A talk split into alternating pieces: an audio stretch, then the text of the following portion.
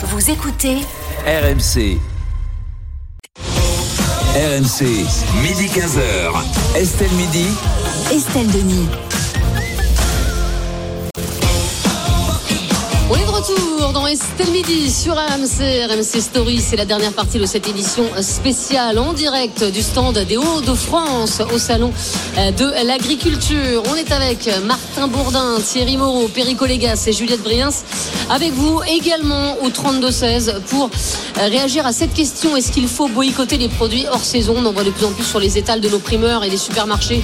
Les haricots verts du Kenya, les raisins d'Afrique du Sud ou encore la mangue du Brésil. Est-ce qu'il faut arrêter d'en manger 14h30, ce sera RMC Conso avec Charlotte Méritant. On parlera du boom de la bière faite maison. Il y aura les immanquables, bien sûr, les infos qu'il ne fallait pas rater aujourd'hui avec Martin Bourdin. Et puis on terminera avec Vincent Siroussi, notre humoriste qui sera là également sur le plateau. RMC, Estelle Midi. 14h03 sur RMC, on va poursuivre Estelle Midi avec les aberrations du jour et ce sont celles nombreuses que l'on voit sur les étals des primeurs ou au rayon fruits et légumes des supermarchés. Mangue du Brésil, haricots verts du Kenya, raisins d'Afrique du Sud, fraises françaises mais cultivées sous serre chauffée, le tout emballé dans des emballages ou des barquettes en plastique, une hérésie environnementale et pourtant il y a forcément des clients pour ça Martin, sinon ça n'existerait pas. Ouais, et pourtant la saisonnalité les Français connaissent et ils y sont attentifs. C'est un vrai critère d'achat pour les Français au moment d'acheter des produits frais. C'est ce que nous dit un baromètre Ipsos. C'était même la saisonnalité le premier critère d'achat pour 36% des Français en 2017. Deux ans plus tôt, en 2015, 92% des Français en faisaient un critère important dans le choix des, fruits et des légumes. Acheter des fruits et des légumes de saison, a priori, c'est moins cher, c'est aussi évidemment moins polluant. Un fruit ou un légume hors saison consommerait 10 à 20 fois plus de pétrole pour son transport. Et pour ça, il faut avoir encore les connaissances. C'est pas forcément gagné pour tout le monde. L'année dernière, seulement 44% des Français savaient que le mois de juillet était le pic de la saison de l'abricot. Et seulement 20%, et 20% des sondés quand même, ne connaissaient pas quelle était la saison, la meilleure saison de, de l'abricot. Donc euh, un Français sur cinq ne savait pas quelle était la meilleure saison pour l'abricot. Je vous cache pas que je suis allé sur le site de Greenpeace tout à l'heure et que je me suis, je me suis fait une petite fiche avec les légumes et les, les, fruits de saison. Bon, ça tient sur une page. Hein. Ouais, après, il y, y, y a, aussi des, des, fruits qui sont des fruits et des légumes qui sont moins connus. Oui, euh, les crônes, par exemple, on n'en mange pas tous les jours. Voilà. Oui, euh, voilà. Je pense que tout le monde ne sait pas forcément. Moi, par exemple, un crône, je l'avoue, je ne sais pas à quoi ça ressemble. Voilà, ah, c'est un petit truc tout terrabiscoté. C'est oui. très très bon. Ça, ça, ressemble à du gingembre, mais en, mais en pas ça. gingembre. Et en en mais, mais, vous voyez, bon, bah, les navets, on n'en mange pas tout le temps. Les, les panais non plus. Les salsifis non plus. Et on pourrait en manger Alors plus, que l'abricot, l'abricot, en soi, on pourrait se dire, bon, tout le monde sait que c'est l'été qu'il faut manger, de, enfin, que l'abricot euh, se consomme, que la saison de l'abricot, c'est l'été un Français sur cinq ne le sait pas. Voilà. Et en fruits, sinon, il y, y, a le ou la physalis. Euh, je ne sais pas ce que c'est. euh, voilà, mais c'est un fruit de saison. Ça se mange pas tous les jours, ça. Exactement. La question était faut-il boycotter les produits hors saison? Je me tourne vers vous, Perico Légas. Est-ce que vous êtes du genre à manger euh, des tomates ou des abricots en hiver? Il y a deux approches totalement différentes. Il y a le produit que nous n'avons pas en Europe et en France. Il est forcément de l'étranger. L'ananas. Si une mangue, l'ananas, il y en a encore à la rigueur dans des, dans, en territoire d'outre-mer. Je parle vraiment du produit exotique. Si on a les moyens de se l'offrir, que ce produit a été cultivé dans des conditions respectueuses de l'environnement, que l'on veuille en manger, il y a tu pas. ne vas de... pas aller vérifier les, les, les, champs au Brésil. Hein. Non, mais euh, on pourrait. Comment ça Oui, mais il n'y a pas de concurrence déloyale parce qu'il n'y a pas de mangue en France. Non, non, non, non, mais euh, ces pays-là, ils ont. Il y a des pays où il y a des normes. Oui, oui. Où on, on, contrôle la condition de production. Qu'on ait envie de manger un produit exotique, là, il n'y a pas de saison. Ça peut être l'été, ça peut être l'hiver. Là, on accepte, on n'accepte pas. Par contre, on va mettre le prix parce qu'effectivement, il y a un bilan carbone. Puis c'est un produit de luxe. Le scandaleux, c'est quand on mange un produit hors saison qui vient d'un pays où il n'a pas à pousser. Aujourd'hui, dans les grandes surfaces, et le drame, est là, ça fait 40 ans. Le consommateur n'a jamais demandé à consommer des produits hors saison. On, on, les lui a mis à disposition depuis 40 ans dans tous les étals des grandes surfaces de France. On a eu des tomates toute saison, des fruits à peu près toute saison, sauf certains fruits d'été qui sont tellement chers à produire. Mais on a des fruits, c'est notamment la tomate et la fraise, qui viennent de pays où ils n'ont pas à pousser. Et je pense à la tomate hollandaise, on l'a toute l'année. La Hollande n'est pas un pays de tomates. Il y en a même jamais eu à part l'été. Qu'on ait de la tomate espagnole ou marocaine l'hiver parce que eux en ont dans leur tradition culturelle. Mmh. Et encore, elle est un petit peu poussée de façon industrielle, agrochimique. Mais admettons, mais qu'on ait de la tomate hollandaise qui pousse sous serre en Hollande, on pourrait aussi la faire en France. Et qu'on ait les étals remplis de tomates hollandaises qui, du coup, portent un préjudice terrible en termes de concurrence aux tomates françaises de saison qui sont évidemment beaucoup plus chères puisqu'elles sont pleines terre et elles sont produites par des gens avec de la main-d'œuvre. Donc là, il y a un vrai problème. Et là, il faut éduquer le consommateur dès l'école. hein. C'est- Oui, mais alors, je, je vais te donner un exemple. Euh, hier, on était donc le 25 février. Je suis passée euh, devant chez mon petit primeur et j'ai eu la surprise de voir des énormes barquettes de fraises qui s'étalaient là, comme ça, sur son étal. Alors, Donc, Même en grande surface, hein. Fraises. Oui, alors donc comme à votre Alors, contact, fraises je, je. Qu'est-ce que je lui demande Alors. Bonjour monsieur, d'où viennent vos fraises Réponse du Lot-et-Garonne. Donc moi je lui dis, vous vous foutez de moi Non mais enfin, excusez-moi, Et voilà. euh, je, je suis pas idiote. Je lui dis, un moment, je sais bien que vos fraises elles viennent pas de Lot-et-Garonne. Il me dit, elles viennent du Lot-et-Garonne. Je lui dis, bah d'accord, mais enfin, elles ont, elles ont pas, elles ont pas poussé comme ça. Il me dit des serres chauffées. Oui, voilà. Donc Mais, c'est- non, c'est- mais, mais d'accord, mais donc ça veut dire que même, même, même les producteurs c'est et les cultivateurs français, C'est il y a aussi un problème aussi au niveau de la- de l'agriculteur qui produit c'est ses un fraises. produit artificiel, Ah c'est oui un produit totalement artificiel pas sur le fond et sur la forme qui peut pas être bon. Par contre, ça donne l'illusion de manger des fraises d'hiver. Je n'en vois même pas l'intérêt. Bah donc on boycotte alors. Parce que si, si ce producteur de Lot-et-Garonne, il fait ses fraises euh, sous serre, et, et- et c'est qu'il, s'il arrive, s'il, les produit le 25 février, c'est qu'il les vend. C'est pas qu'on boycotte, c'est qu'il devrait y avoir de la part des pouvoirs publics une forme de pénalité, Ah oui, suis qu'elle soit fiscale, qu'elle soit tarifaire, Ça, il y a encore des qu'elle soit environnementale. Ah, ça, non. Mais ça s'appelle un radar sur la Bah route si. pour pas dépenser les Bah si, 130. si, tu- Non, Toi, je tu suis pas libéral. Toi, tu veux pas limiter Excusez-moi, ce matin, ce matin on sur un plat- des tomates et des fraises. Ce matin, sur un plateau d'une chaîne concurrente, il y avait un producteur qui était très fier de montrer ses premières gariguettes. Oui. Je ne sais pas comment il les a fait. Non, la gariguette est de saison là. Là, elle est de saison. Ah, elle est de pleine terre, elle est de saison. La gariguette de Carpentras, c'est le, début de la saison. Par contre, par contre, c'est une autre variété. Il a aujourd'hui 25 février. Il y a aujourd'hui des gens qui vont manger des fraises, qui vont les payer peut-être un peu plus Oui, cher. elles sont naturelles. Donc, elles, elles sont de pleine terre. D'accord. Voilà. Deuxième- Là, c'est la, fraise qui vient sous La fraise n'est pas sur ma fiche Greenpeace. Deuxième vous exemple, vous mangez des bananes toute l'année. Oui. Alors qu'en fait, la saison de la banane française, antillaise, c'est de janvier à juin. Ça veut dire qu'en dehors de ça, on fait, on fait venir les bananes d'Afrique. Oui. Ok Euh, Donc c'est un problème. Ben Alors non, qu'on a été habitué depuis tout petit.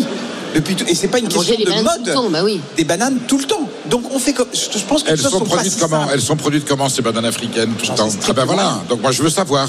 Moi je veux juste l'information. Alors le problème, c'est que tu vas pas livrer, tu vas pas livrer ta banane avec un recueil de 50 pages pour t'expliquer que ça a été fait avec tel produit phytosanitaire, ça a été récolté à tel endroit, de telle manière, avec des gens payés de telle façon. Enfin, on Bah ne non, mais donc pas. tu taxes comme ça, on, on saura que c'est, une banane qui vient pas de, qui vient pas Mais de comment on va aller On lui- vérifier que c'est fait dans, Eh ben, dans telle ou telle façon Non, mais enfin, déjà- taxer non, mais attends, Eh ben, tu sais ce qu'on lui fait On lui fait un score.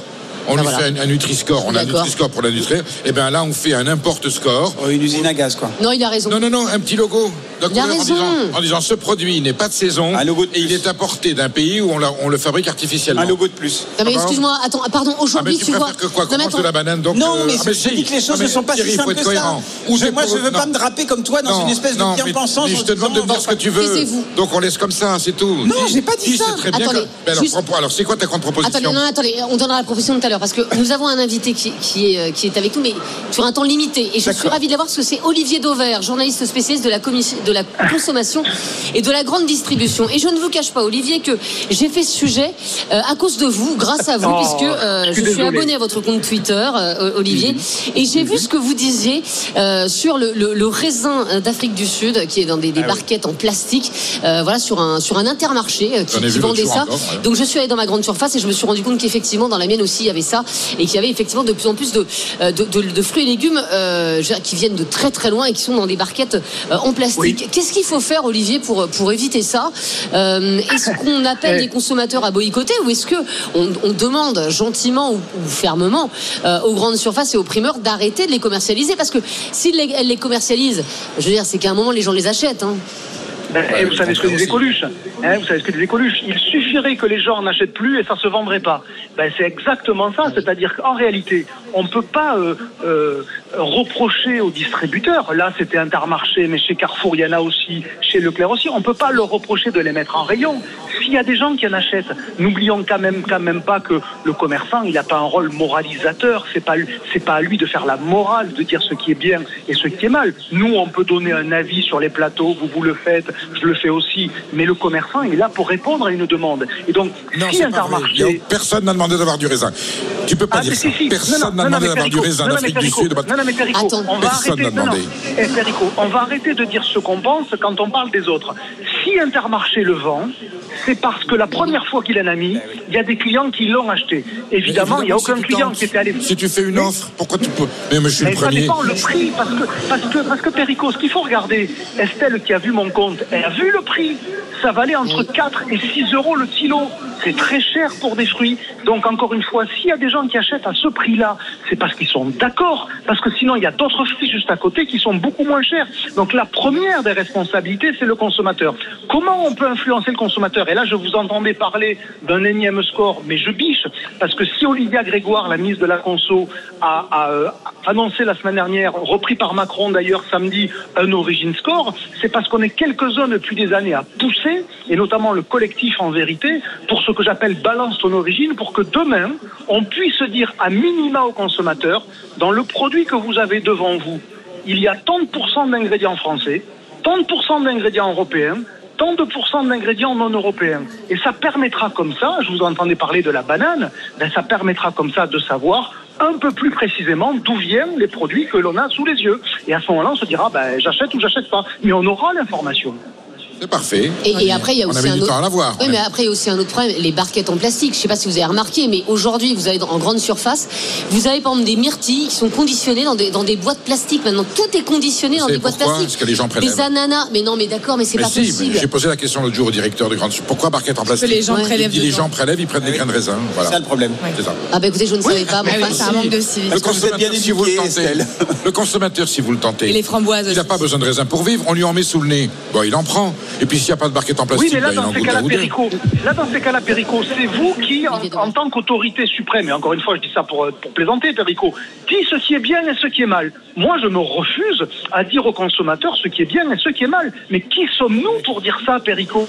Qui sommes-nous S'il y a des gens Mais qui on veulent sait du très bien ce qui fait du bien.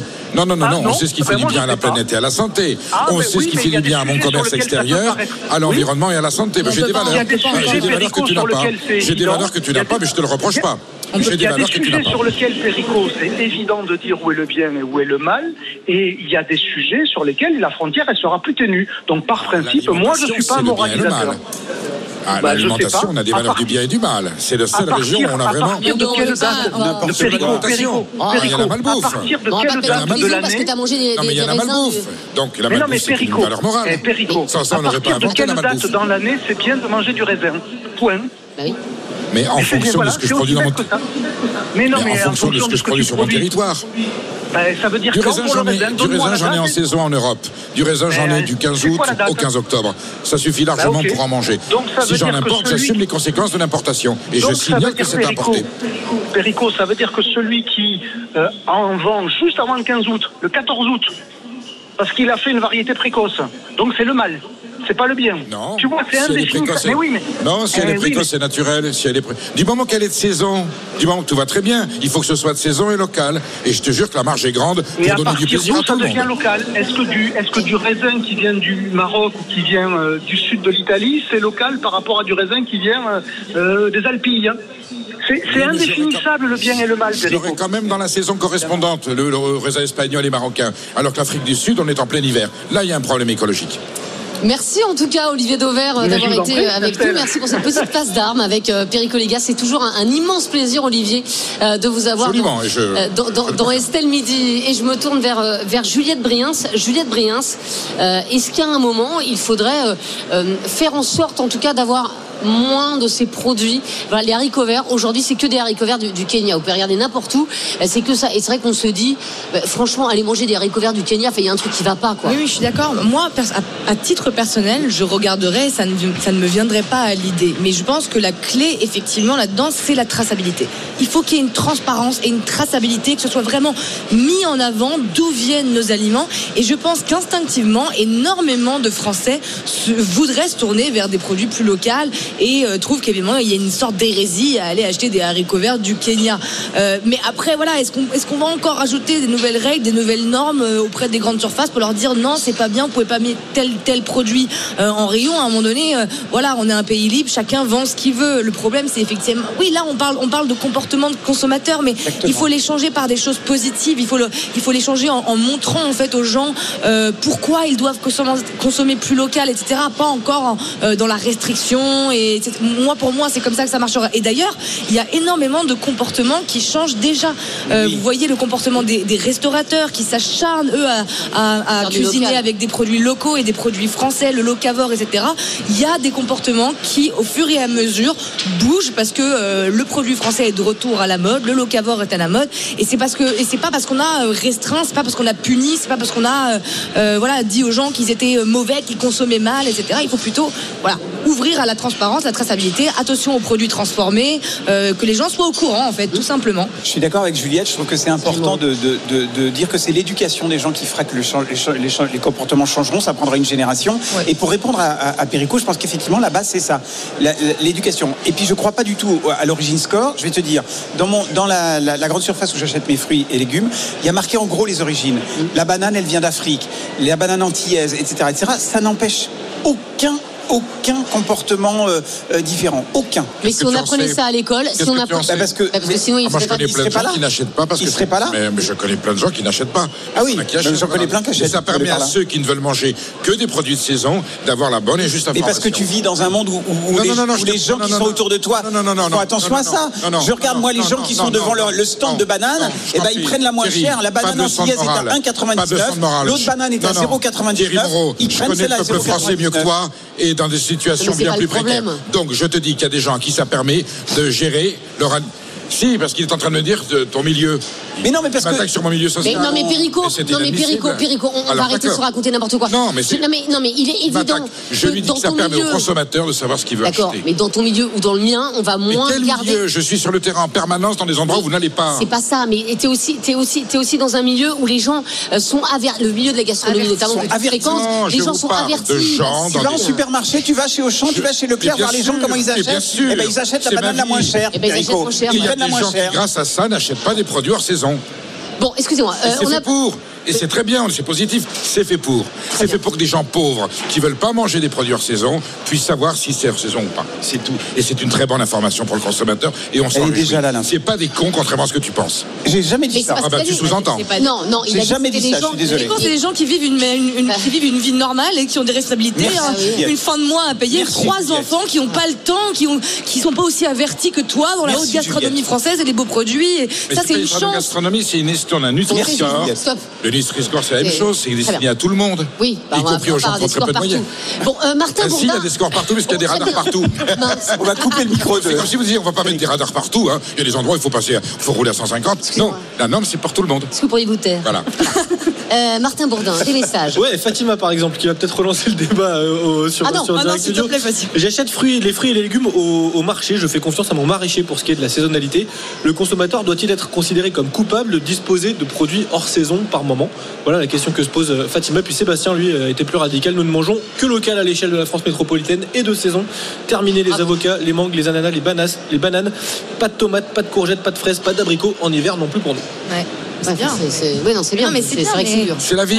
C'est Oui, bah d'accord, mais c'est pas, c'est pas si facile que ça. Mais les bananes, c'est un très bon exemple. Parce que c'est vrai que moi, je me suis jamais posé la question de la saisonnalité des bananes. Ça, c'est vrai que c'était un très bon exemple. Là, je me... c'est, c'est bien, ça nous permet, en fait, cette crise des agriculteurs, ça nous permet aussi, effectivement, de réévaluer notre propre comportement. Est-ce que quelqu'un s'est déjà posé la question de la saisonnalité de la banane? Moi, j'avoue que non. Non, mais moi, en plus, en plus Ouais. le pire, c'est que j'achète une banane, je, je pars du principe qu'elle vient des dom-toms. Je me Oui. Bah oui. mais même pas. Oui, c'est vrai. Même pas. Ouais. Un instant, je me suis dit, ma banane vient d'Afrique. Pour moi, elle vient des Ouais. Et donc, je l'achète, je regarde même pas La l'étiquette. banane d'Afrique, c'est de septembre à février. La banane française, c'est de janvier à juin. Voilà. Voilà, donc on Ça veut a- dire qu'au mois d'août, normalement, on ne doit pas avoir de banane dans les étals. J'ai appris quelque chose. Voilà. Euh, Dimitri est avec nous et patiente depuis de nombreuses minutes au standard. À cause de qui Dimitri qui nous appelle de Florensac dans l'Hérault et qui est traiteur spécialisé. Oh, quelle chance en cuisine antillaise. J'adore ça. Bonjour Dimitri. Bonjour, bonjour à tout le monde. Et, merci beaucoup d'être avec nous, Euh, Dimitri. Est-ce que vous, euh, comme vous êtes traiteur, est-ce que vous faites très attention euh, à, ne cuisiner que des, produits de saison? Alors, comme j'expliquais à votre collaborateur que j'ai au téléphone d'abord, dans ma vie personnelle, on essaie au maximum d'utiliser des produits de saison. Après, moi, je suis traiteur dans une dans une spécificité. Je suis traiteur en cuisine antillaise. Donc, je cuisine des produits exotiques. On est d'accord par par la base. Donc, je suis obligé de prendre des, des produits des fois qui sont pas de saison. Ou j'essaye de créer des filières carrément ici. Vous voyez, un truc tout bête. Il y a, il y a une variété de piments qu'on a aux Antilles, voilà. Eh ben, avec un agriculteur, d'ici, j'ai réussi à créer une petite, une petite filière et à m'appro- m'appro- m'approvisionner chez lui directement. Vous voyez? Voilà. Ah, c'est génial ça. C'est Vous avez créé vous-même une filière de piment. Euh, autre chose, euh, euh, parce que euh, ce que Monsieur Pirico disait, je pense qu'il a entièrement raison sur certaines choses, c'est-à-dire de, de- de vraiment tracer les choses. Moi, il y a un truc qui, m- m'énerve. On parlait de banane antillaise. Comment ça se fait qu'on ne sache pas ce qu'il y a dans la banane qui vient d'Afrique ou du Costa Rica? Chez nous, la banane, d'accord, c'est un produit qui est mais tracé. Vous, vous imaginez que la banane, les plants arrivent chez l'agriculteur, ils arrivent de l'INRA directement. Vous voyez Parce qu'on a eu le problème de chlordécone et tout ça. Donc automatiquement, on surveille cette banane. Euh, euh, Il y a une filière qui est irréprochable. Elle n'est pas mise en avant. C'est pas normal. Vous voyez Euh, Est-ce que vous savez qu'en France, la ven- la- la- en France métropolitaine, la vente de mangue, de produits qui viennent des îles, c'est interdit. Comment Alors ça, c'est interdit créer des filières là-bas. Carrément. En, en fait, on n'a pas le droit de, de vendre de la mangue antillaise. Non, non, j'ai même pas le droit d'en ramener un dans mon dans mon bagage. Vous voyez, voilà. Ah oui, Par ça, contre, non, on mais ça, c'est- sûr, mais ça, c'est pour des- raisons sanitaires. produits- on privilégie des produits qui viennent de, de territoires différents. Voilà. Moi, j'ai aucun problème avec ça. Mais moi, je milite quand même pour pour me pour mes îles. Voilà. Euh, euh, euh, on peut créer des filières là-bas et, et ça peut régler plein de choses en même temps. hein. Vous voyez, créer de l'emploi, créer pas mal de choses. Après que les gens mangent des choses hors saison s'ils ont envie, je dis pas. Après qu'ils soient informés sur ça bien comme il faut. Non, mais- On leur dise qu'est-ce qu'il y a dans le produit et qu'est-ce qu'ils mangent exactement. Parce que moi j'en ai j'en j'en un peu marre de ça. mais ils sont on informés. est on est dans non c'est pas une question de ils font ce qu'ils veulent. D'accord s'ils sont informés là ils font un vrai choix. C'est ça. Vous voyez Aujourd'hui, Si il y a- voilà, Ils font ce qu'ils veulent si dès on lors qu'ils sont informés. exemple, La banane, Voilà, la banane bio, la banane bio qui vient d'Afrique ou du Costa Rica, et il y a, on, on fait de l'épandage dessus. Je pense qu'ils seront plus euh, euh, à, à même à acheter de la banane qui vient de là-bas. C'est un voyez scandale. Ils vont privilégier autre chose. Quand ils savent que C'est des maladies qu'on va leur donner, euh, ils vont peut-être manger autre chose. Et, et Voilà. après, c'est vrai que moi, moi, quand je vois bio, enfin, en tout cas avant, parce que maintenant, ça y est, je, je fais un peu plus attention, mais c'est vrai qu'avant, je voyais bio, je me disais, ok, ok, c'est génial, c'est un super produit. aux Antilles. Tout l'inconvénient des labels. À ma Aux, santé. aux Antilles, il y a des normes pour cultiver la banane. Oui. Ils interdisent de faire du bio, parce que sans ça, on ne fait pas de banane. Et on autorise, mais c'est une banane, j'allais dire environnementalement, la meilleure. Et on importe des produits d'Amérique du Sud ou d'Afrique avec des labels bio frauduleux, totalement mensongers. Et là, par contre, cela arrive avec le label Bah, c'est scandaleux. C'est la limite des, des labels dont tu parlais tout à l'heure. Ça peut se détourner. Merci beaucoup, en tout cas, Dimitri, d'avoir été avec nous. Donnez-nous le, le nom du, du traiteur, là, dans, le- dans lequel vous travaillez. Déjà passé, j'avais donné le nom déjà une fois, c'est gentil. Ça s'appelle Agoa Traiteur. Voilà. Agoa Traiteur. Eh ben écoutez, super, Euh, Dimitri, et merci d'avoir été euh, avec nous. Alors, doit-on boycotter les produits hors saison? Le débat a été enflammé sur le plateau, Martin. Pardon, le débat était enflammé aussi euh, sur, euh, sur Direct Studio. On a, on a Franck hein, qui réagit assez fort. Il dit Depuis quand quelqu'un va ve- venir me dire quoi manger et quand le manger Sur moi. Direct Studio, personne ne paie à ma place, donc je mange ce que je veux et quand Perico, ça je le veux. Il m'appelle hein. quand il veut. Voilà, on, va vous mettre, on va vous mettre Ça, en relation avec, Franck du coup. Puis on a fait un sondage, évidemment, on vous a posé oui. la question euh, sur, euh, sur nos réseaux sociaux. Euh, eh bien, alors la question, je me rappelle plus Estelle, c'était quoi la Ben, question je vais vous la donner. Euh, doit-on boycotter les produits hors saison? Eh bien, c'est un grand oui, 70%. Allez, 70%, c'est quand même C'est pas- pas assez. assez énorme. Bah, c'est pas assez, moi, c'est déjà. C'est le c'est 95. les deux tiers. On n'est jamais content, de toute façon. Oui, ça, oui, ça, ça, c'est vrai. Ça, c'est On sûr est qu'il est jamais content. Ça, là, moi, on est d'accord. Euh, dans un instant, vous savez qu'on mange bien ici euh, au stand des Hauts-de-France. On va bien boire aussi euh, dans un instant, avec modération évidemment, Euh, avec Charlotte Méritant, RMC Conso. On va parler du, du boom des bières faites maison. Et oui, de plus en plus de Français font leur bière eux-mêmes. Mais est-ce que c'est c'est bon, ces bières? Eh bien, on en parlera avec Charlotte. À tout de suite sur RMC. RMC, midi 15h. Estelle Midi. Estelle Denis. On est de retour dans Estelle Midi en direct aujourd'hui du stand de la région Hauts-de-France au salon de l'agriculture et tout de suite on parle euh, conso dans Estelle Midi, RMC Conso avec Charlotte Méritant. Estelle Midi. RMC Conso. Et Charlotte, comme on est en direct du stand de la région des Hauts-de-France, eh bien on va parler d'un vrai produit emblématique du Nord, c'est la bière. Effectivement, ça fait partie des trois produits emblématiques de la région Hauts-de-France selon ses habitants. Et euh, j'ai voulu vous parler d'un produit. Euh, La bah alors là, la frite et. euh, Le chicon, Oui, c'est ça, exactement. Bien joué. évidemment. Et à la France, troisième pays européen en nombre de brasseries. Il y en a 2500 à peu près dans toute la France. Euh, à tel point, en fait, cet engouement pour la bière, qu'il y, a- une nouvelle tendance qui est apparue, c'est euh, celle de, de la, de la bière maison, en fait. C'est ça, c'est une tendance qui est arrivée dans les années 2010 avec une forte accélération vers 2017 et aujourd'hui ils sont à peu près une dizaine sur le marché. Donc l'objectif c'est évidemment de vivre l'expérience du brassage. D'ailleurs je ne sais pas si vous saviez, mais il y a, un- il y a eu euh, pendant longtemps un genre de, de vide juridique autour euh, de, du fait de brasser sa, sa bière à la maison parce que euh, évidemment quand on brasse chez soi on paye pas de taxe. Normalement sur l'alcool on paye une taxe. Alors ça a été réglé en 2021 et aujourd'hui oui c'est légal de faire sa bière à la maison. Ah. C'est pour ça que j'ai voulu tester. Ah, alors, évidemment, on va le rappeler, hein, Ouais. la bière avec modération, euh, euh, tout ça. Donc, vous avez testé, c'est-à-dire que vous avez fait votre bière vous-même Exactement, j'ai fait ma bière moi-même. Euh, j'ai, euh, alors là, elle est encore en cours de, de fermentation, mais j'ai voulu tester. Et je suis pas venue seule pour cette chronique Estelle. Je suis venue avec Vincent Bogart, qui est brasseur à Aix-Noulette euh, dans le Pas-de-Calais. C'est un juge parfaitement impartial et compétent pour nous dire si oui ou non ma bière a l'air réussie ou pas. Elle se Alors, boit à ce stade-là? Alors, à ce stade-là, elle, elle pourrait être goûtée, mais elle serait pas à son maximum, puisqu'il faut une quinzaine de jours pour la fermentation, n'est-ce pas Vincent? C'est ça, une quinzaine de jours. C'est un- gros travail de faire de la bière à la maison. C'est pas si facile que ça. C'est pas quelque chose qu'on ouvre et qu'on met dans de l'eau, qu'on met à bouillir et puis c'est terminé.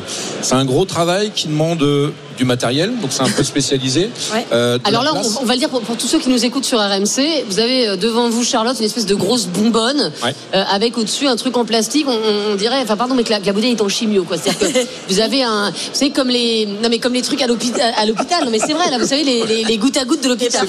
Ça s'appelle un barboteur et ça, ça s'appelle euh, la, jarre. Elle s'appelle une Dame Jeanne et effectivement, c'est le, petit euh, bout de plastique euh, au-dessus qui s'appelle un barboteur qui va permettre la fermentation de la bière avec les levures que j'ai ajoutées. Mais je vous confirme, comme disait Vincent, c'est un gros gros boulot. Euh, ça se fait pas comme ça. Moi, ça m'a pris une bonne demi-journée et encore, je sais pas si le résultat sera à la hauteur, mais il faut savoir qu'il faut déjà concasser le malt. Ensuite, il faut faire cuire le malt à une certaine température, ne pas dépasser les 65 degrés.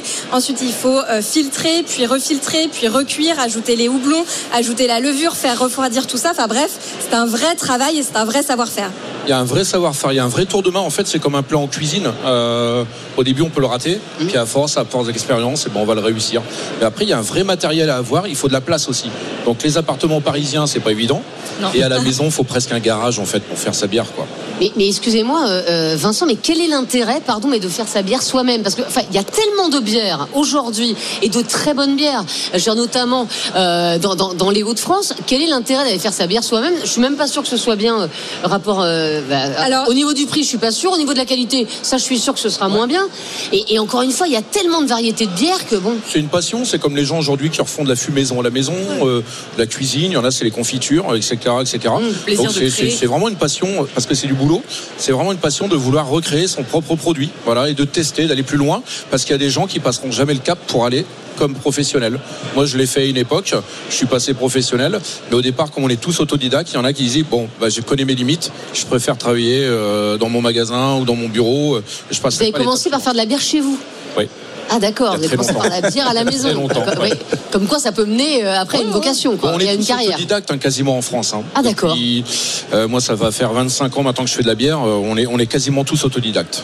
Il faut savoir quand même que c'est intéressant en termes de prix, hein, parce que une fois le matériel amorti, là c'est un petit matériel, euh, ça coûte à peu près 60 centimes le litre de bière, alors qu'une bière artisanale dans le commerce, on est à 4, 5, voire 6 euros le litre, et pour une bière industrielle, 2, 3 euros. Donc effectivement, toujours avec modération, mais ça peut être euh, un, un intérêt quand même économique aussi de faire sa bière, pourquoi pas. Ouais, mais on fait travailler tous les petits producteurs de bière et, et tout oui. ça. Et puis, Oui. et puis moi, je sais pas, quand j'achète une bière, j'aime bien avoir ma bouteille en verre, toujours la bouteille en verre, avoir la petite étiquette, euh, me dire tiens, cette bière, je l'ai achetée, elle a été faite à côté de chez moi. Et, je trouve que ça, ça a plus de charme en fait que, que, que de faire ça chez soi, quoi. Ouais, puis après, il y a aussi un côté sympa quand on va chez le producteur, carrément. Il faut aller voir les brasseurs, parce qu'on a tous, on fabrique tous de la bière, mais en fait, on a tous une petite histoire, le petit truc en plus. Euh, Tiens, moi, je travaille avec un tel, un tel, je fais comme ça, et puis bah, mon établissement, il a cette histoire-là aussi, euh, etc., etc. Il faut aller voir les producteurs. Puis des goûts différents Vincent, brune ou blonde?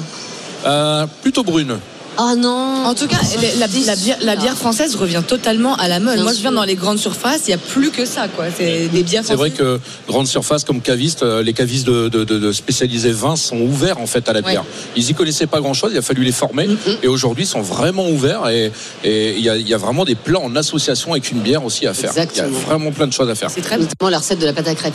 Euh, merci beaucoup Vincent, en tout cas d'avoir été euh, notre invité et de nous avoir donné les, les secrets d'une bière réussie. Est-ce que vous voulez quand même euh, la sentir Alors pas la Non. goûter de toute façon, voilà, La mais sentir, euh, la oui. sentir. Allez-y, Allez. vous me faites peur avec votre truc. J'essaye. Bah, c'est vrai que le, le mélange. Je vais mourir sur le champ. On a l'impression qu'on on a, on a prélevé Ah oui. de l'eau d'une mare euh, Alors, comme ça là. À mon visuel. avis, Oui, vous avez mis trop de sucre, hein, si je puis me J'ai permettre. pas mis de sucre, c'est Ah bon euh, bah, Ah c'est- bah- les sucres ils viennent de, de, de la cuisson du malt. en fait. Bah, peut-être trop céréale. cuit. Et là, c'est peut-être parce qu'elle n'est pas assez fermentée, parce que c'est la fermentation qui va faire que les sucres se transforment en alcool. Merci beaucoup Vincent, merci Charlotte Méritant RMC Conso tous les jours dans Estelle Midi. Aujourd'hui c'était en direct euh, du stand de la région Hauts-de-France au Salon de l'Agriculture. On se retrouve dans un instant dans Estelle Midi. À tout de suite. RMC, midi 15h. Estelle Midi. Estelle Denis. C'est la dernière partie d'Estelle Midi en direct euh, du stand de la région Hauts-de-France au salon euh, de l'agriculture. Voilà, ils sont là les Hauts-de-France. hein. Euh, on est en direct avec Martin Bourdin, avec Thierry Moreau, Perico Légas et Juliette Brien. C'est tout de suite, c'est le moment des immanquables, les infos qu'il ne fallait pas rater aujourd'hui. RMC Estelle Midi. Les immanquables. On commence Martin avec la relève du jour. Ouais, la relève euh, politique incarnée par Gabriel Attal et Jordan Bardella. Si on en croit un sondage Ipsos pour le Parisien aujourd'hui en France, 39% des Français de plus de 18 ans placent euh, le Premier ministre en tête quand on leur demande la personnalité politique de moins de 45 ans qui inspire le plus confiance. Jordan Bardella arrive deuxième, mais Jordan Bardella, il est même premier chez les 18-24 ans. Marion Maréchal Le Pen complète euh, le podium dans les deux cas, que ce soit dans la population générale ou chez les 18-24 ans.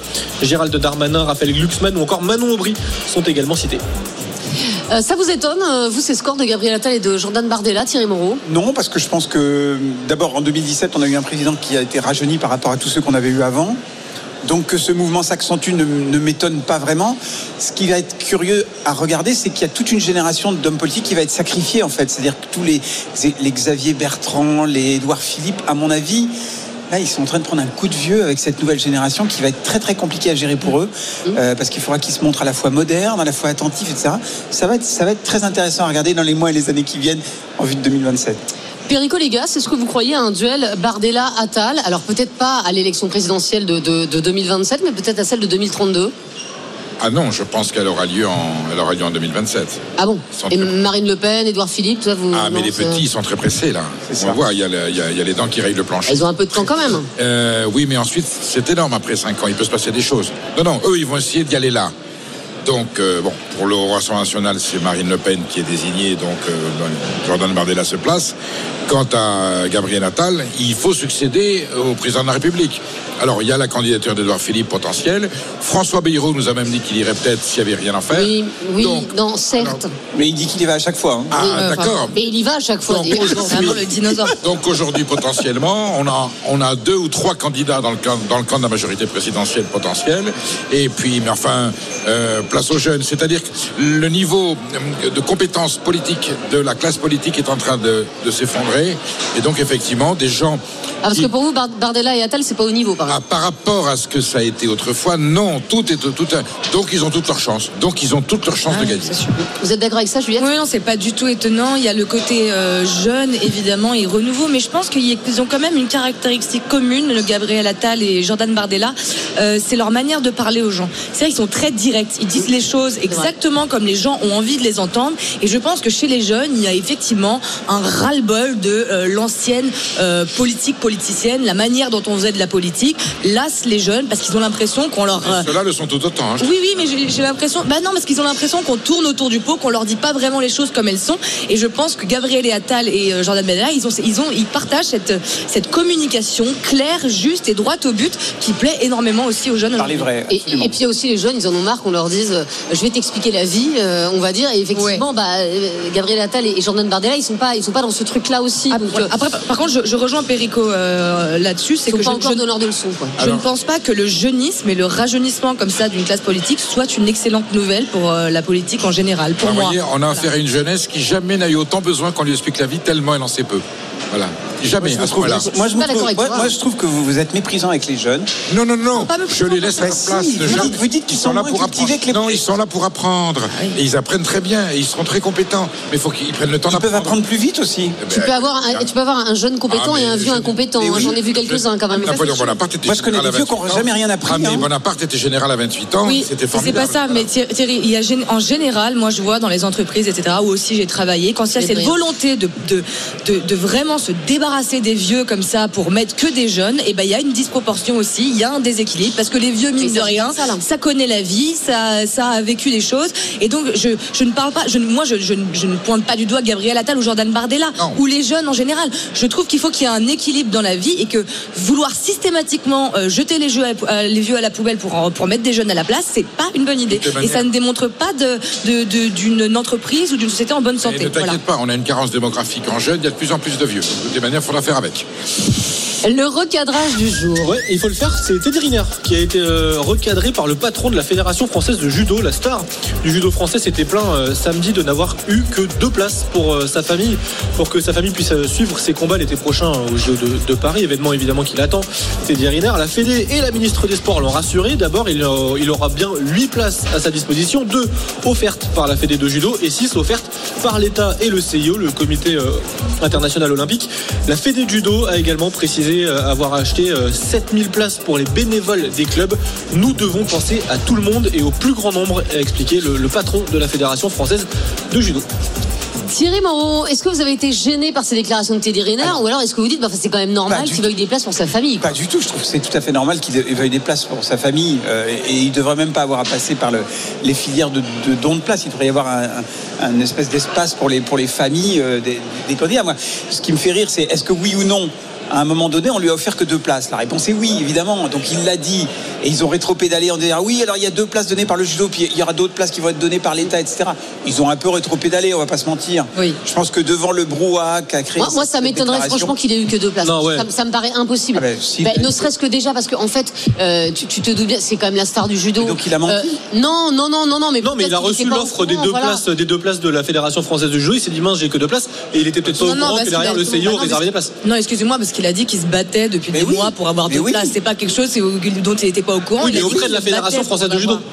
Ouais. Euh, oui, voilà, peut-être auprès de la mauvaise personne. Et après, en fait, c'est différents, différentes personnes qui sont à l'origine des places. Non, mais c'est vrai que venant sent le rétropédalage quand même. Ouais, mais ve- voilà. Après, euh, je, je pense qu'il y a des gens qui ont été un peu énervés parce qu'effectivement, Teddy Riner, c'est un peu une star et qu'il a beaucoup de moyens et qu'on se dit que pas les places sont. star, c'est oui, immense star. Oui, bien sûr. Mais et donc les pla- mais les places sont déjà très chères, etc. Mais je pense que de toute façon, c'était euh, essentiel que le sujet soit mis sur la table, au moins pour d'autres sportifs qui eux sont beaucoup moins des stars et qui aimeraient effectivement que leur famille, c'est quand même la moindre des choses, puisse assister euh, à leur performance. Enfin, moi, je, il n'y a pas de question là-dessus. Je pense que six places, voilà, c'est très bien.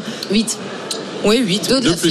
et, et, et, et six, Bah, ouais. effectivement du, du, du CIO et de, et de l'État. Euh, je sens que ça vous laisse froid, Perico Légas, hein, ces histoires de place. hein. Pardon d'être extrêmement réservé, on est sans l'agriculture où on vit des crises absolument.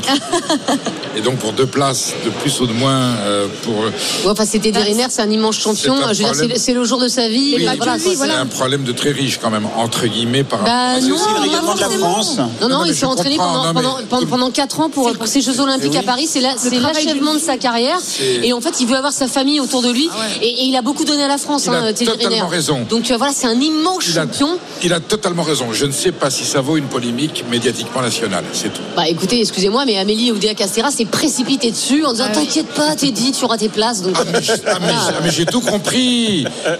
Ah mais si ça. Tu avais oublié la donner à, Ah non, mais elle est Amélie Oudéa formidable. Castéra. Vous voyez, on a réussi à l'oublier parce que là, elle arrive à faire surface. Elle est fabuleuse. Vous Elle voulez est que je vous fasse plaisir Oui. On va parler pâtisserie. La pâtisserie du jour. Ouais, je pense que ça va te, te plaire, Perico. Vous voyez tous ce que c'est un croissant? Oui, merci. Est-ce que là ça va? Un cookie, pareil, vous voyez ce que c'est? Bon, bah je vous présente le crookie. Un croissant au cookie inventé par une boulangerie du 9e arrondissement de, de Paris. Et c'est une pâtisserie, une invention qui cartonne. Quand il l'a inventé, c'était en 2022. Il en vendait 30 par jour. Désormais, il en est à 1800 par jour. Il en écoule 1800 chaque jour. Pourquoi? Eh bien, parce que euh, il y a une vidéo TikTok relayée par un influenceur où on le voit s'éclater, prendre énormément de plaisir à, à manger un, un croquis. La vidéo a été vue 2 600 000 fois. Et évidemment, ça, ça ramène du monde dans, dans la boulangerie à 5,90 euros le croquis. Ça a aussi gagné 5,90€ Ah bah, dis donc. Ah oui, par, cher. par croquis. Ah ouais. Ah ouais. Et après, je pense que du coup, t'es bien. C'est le prix du croissant. C'est du le beurre bordier hein. qu'ils mettent Je dedans. pense que t'es bien rempli après. Est-ce qu'il pourrait nous faire une bouillacroute Une bouillabaisse avec du chou et de la saucisse Non mais arrêtez, non mais Perico les gars, restez sérieux. Est-ce que vous, Ah non, mais- vous dites, attendez, l'alliance d'un croissant et, et, et, et d'un cookie est une alliance légitime? Mais j'en ai rien à foutre. hein. Ah bon, à excusez-moi. Ben pardon. C'est de la Non création. mais le mec il a beaucoup de temps à perdre. Ça- Il a beaucoup de temps à perdre, mais enfin, Eh il ben est alors laissez-moi 30 à lui demander. 1800. Alors si vous êtes pour la création et c'est une création géniale, qu'il me fasse une bouillacroute. Une bouillabaisse et de la choucroute mélangée. C'est exactement le même principe intellectuel. Ah, vous dites le, le croissant et le croquis, ça va pas ensemble. Autant que la choucroute et la bouillabaisse. Enfin, n'exagérez pas, c'est sucré. Ah non, il y a des gens qui vont dit, adorer. Oui, les deux ça. bouillabaisse, il y a des gens qui vont adorer. Et, et là, Ben voilà, vous avez fait tout ça. Ben voilà, on veut dire des bêtises. Tiens, vous avez fait Non, mais moi, je veux bière. dire, il y a- il y a- Votre la bière. sur votre, sur votre pantalon. Il y avait encore. Tellement ça m'a énervé. Je suis témoin, il n'en avait bu que une ou deux c'est gorgées. hein. C'est le karma, c'est le karma. Alors, le problème, c'est qu'il a aussi fait, fait tomber sur tous les fils électriques, donc on va tous mourir. voyez ce que m'inspire là, avec ce le que, ce que, ce que m'inspire le croissant. Ben moi, je pensais que ce, ce- ce- écoutez, Mais oui, cette belle histoire de mais cette évidemment, c'est une boulangerie du belle 9e histoire. arrondissement, Vous vous rappelez, à, hein. rappelez qu'à New York, ils avaient inventé le cronut, croissant donut, et qu'il y avait des kilomètres de queue à la ronde à Manhattan pour en avoir un, mais au Il y a le brookie aussi qui existe. Oui, le brookie, voilà, euh, Tous ces concepts-là, ils durent pas bien longtemps. On va vite revenir à notre bon croissant au beurre euh, la plupart du temps. Mais, mais voilà, c'est des petits concepts. Il n'y a pas mort d'homme, en tout cas, je pense. Non, le bah, croissant oh, s'en remettra. Une polémique, hein, si Voilà. je puis me permettre de Tout à fait, problème de riche. Ah, on m'a posé la question, je réponds ce que je veux encore, encore. Ouais, merci, d'accord. Bon, bah écoutez, euh, quelqu'un a envie de goûter un croquis? Oui, pourquoi pas Eh ben j'en ai pas. Euh, alors, en revanche, ce que j'ai, c'est un humoriste, c'est Vincent Serroussi, et, euh, eh ben il est là. Justement. déguster. Il est venu jusque jusqu'au stand des Hauts-de-France du salon de l'agriculture. Serroussi n'a pas tout compris. RMC Estelle Midi. Serroussi n'a pas tout compris. Salut Vincent. Salut Estelle, je sais pas si j'ai besoin de faire des vannes après ce qui vient de- d'arriver à mais, euh, C'est un plaisir d'être là en tout Il n'y cas. a jamais besoin de faire de Je vannes suis après resté local, moi, pour l'arrosage. Euh, Vincent, vous ne comprenez pas pourquoi on n'est pas prêt à payer plus cher pour acheter français. Bah, déjà, je voulais dire que c'est un vrai plaisir d'être au salon de l'agriculture, voilà, de- devant tous ces gens. Bon, j'ai galéré pour venir, hein, je vous cache pas. Avec ma tête de macroniste, ils m'ont pris pour un militant en marche. J'ai failli me faire éclater. Macron est venu. hein, Macron est venu. Il y a eu de la casse. C'était le salon de l'agriculture et de la MMA, hein, visiblement. C'était du jamais vu. Trois poules blessées, quatre vaches en garde à vue. Du coup, moi, j'ai enjambé des chèvres, j'ai évité les CRS. Entre temps, t'as sept agriculteurs qui veulent te faire goûter leur spécialité. J'ai eu le temps de faire une overdose de Beaufort, mais je suis bien là et je suis ravi d'être là. Bah, attendez, il y a quand même une super ambiance dans le salon. Mais évidemment, bien sûr. T'en as qui sont venus passer un bon moment. Là, avant l'émission, j'ai vu Thierry Moreau au stand de Rome en train de danser le zouk avec le gérant. C'était sublime. Il est venu se murger la gueule, mon Thierry, bien sûr.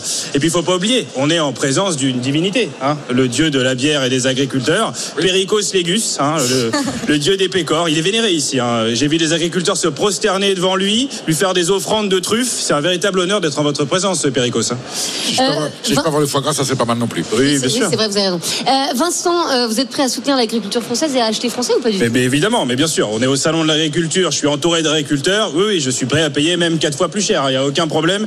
J'ai pas envie de me faire labourer la gueule. Non, non, je- je- j'achète français. Après, c'est pas évident d'acheter du made in France, c'est sûr. hein. Sur le produit, il y a que l'étiquette made in France qui est made in France. hein. C'est compliqué de trouver des bons produits, mais il faut acheter français, Estelle. Il faut acheter français. C'est pas moi qui le dis. Hein. C'est Sandrine Rousseau qui, Ah je bon cite, ouais, ouais, ouais. elle a dit il faut fermer nos frontières aux produits d'importation qui sont, je cite, hein, des produits de merde. Voilà. Fermer nos frontières. Bah, Sandrine Rousseau est, est donc culinairement d'extrême droite. Voilà, je ne connaissais pas. Alors Sandrine, on a un problème avec les légumes un peu foncés, c'est ça? Quand il y a une date, ça va, mais quand il y en a trop, ça va plus? Qu'est-ce qui se passe, ma Sandrine là Bah, Après, elle a pas tort. euh, c'est vrai qu'on on importe beaucoup de poulets, de poulets ukrainiens, par exemple. C'est un peu hypocrite. On veut bien accueillir les Ukrainiennes, mais pas les poulets ukrainiens, c'est ça Qu'est-ce que c'est que ces histoires Enfin, c'est des poulets qui fuient la guerre quand même. Enfin, je veux dire, normal qu'on les accueille plus facilement. Après, c'est sûr que voilà, ça n'a rien à voir avec la bonne volaille française de chez nous. hein. Les poulets ukrainiens sont un peu dangereux pour la santé. Tu croques une cuisse, il y a un obus à l'intérieur. Faut quand même se méfier, quoi. C'est pas évident. Euh, ça rejoint quand même le débat qu'on a eu sur le, le boycott des produits hors saison. hein. Mais bien sûr. Consommons français, Estelle. En décembre, t'oublies les cerises. Voilà, tu fais comme tous les Parisiens. Tu te fais un smoothie chou-fleur, radis, betterave. Tu dis que c'est trop bon alors que t'as envie de gerber et t'arrêtes tes caprices. Voilà. Non, parce que il faut quand même voir ce que c'est qu'une mangue en hiver, Estelle. hein. Elle a fait Bangkok-Paris, escale à Ouagadougou. Elle arrive au rayon. Elle est en décalage horaire. Elle en peut plus. Même elle, elle te regarde. Elle a qu'une envie, c'est que tu la bouffes. Elle est là, mangue-moi, mangue-moi. c'est, c'est- non, mais c'est catastrophique. Donc privilégiez les produits français. Un bon Bordeaux, tarif bourré au taf, mais t'as sauvé un agriculteur. Voilà.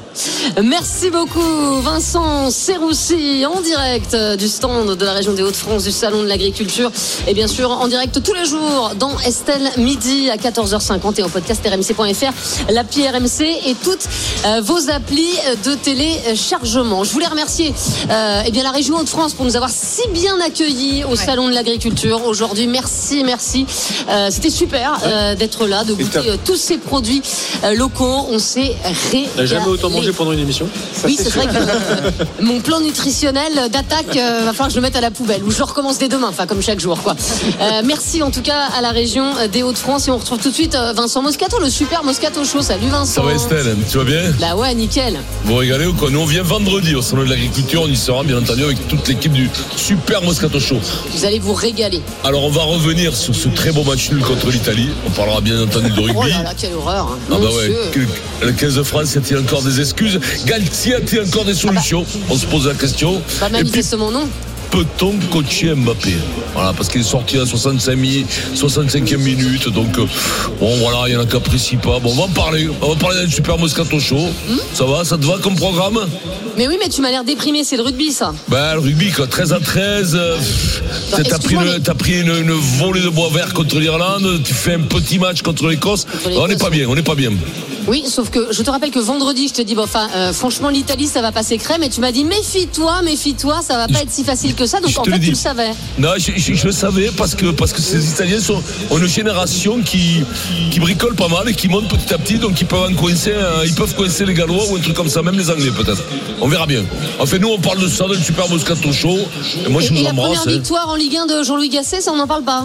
Ça Mais si, on va en parler, bien Bah entendu. alors, ça, c'est, quand mais- même, mais ça, attends. c'est, ça, c'est le rayon comédie. Dès qu'on parle de Marseille, c'est, c'est le rayon comédie, c'est pour rire, c'est à la fin avec Eric Dimeco. Mais c'est incroyable. Marseille perd. Tu, tu vas, tu vas faire deux heures sur trois. Marseille Mais non, mais t'inquiète pas. minute. Non, mais on va, on en parler. Non, on va, ça. on va- on va dire la, la formule de- du, du vieux sorcier, de Loulou Gassé. Voilà. on va en parler, bien sûr, parce que c'est énorme. Il a deux matchs qu'il prend, deux matchs qu'il gagne, c'est extraordinaire. C'est extraordinaire. oui. Je sais que deux. suit de- les performances de Marseille avec attention, donc je sais, c'est un peu une page pour lui, ça. Allez, Vincent Moscato, le super Moscato Show, c'est tout de suite. Et nous on se retrouve demain. Moi aussi, je t'embrasse dans Estelle Midi. Euh, midi 15h sur RMC, RMC Story. Salut à tous. RMC jusqu'à 18h. Le Super Moscato Show.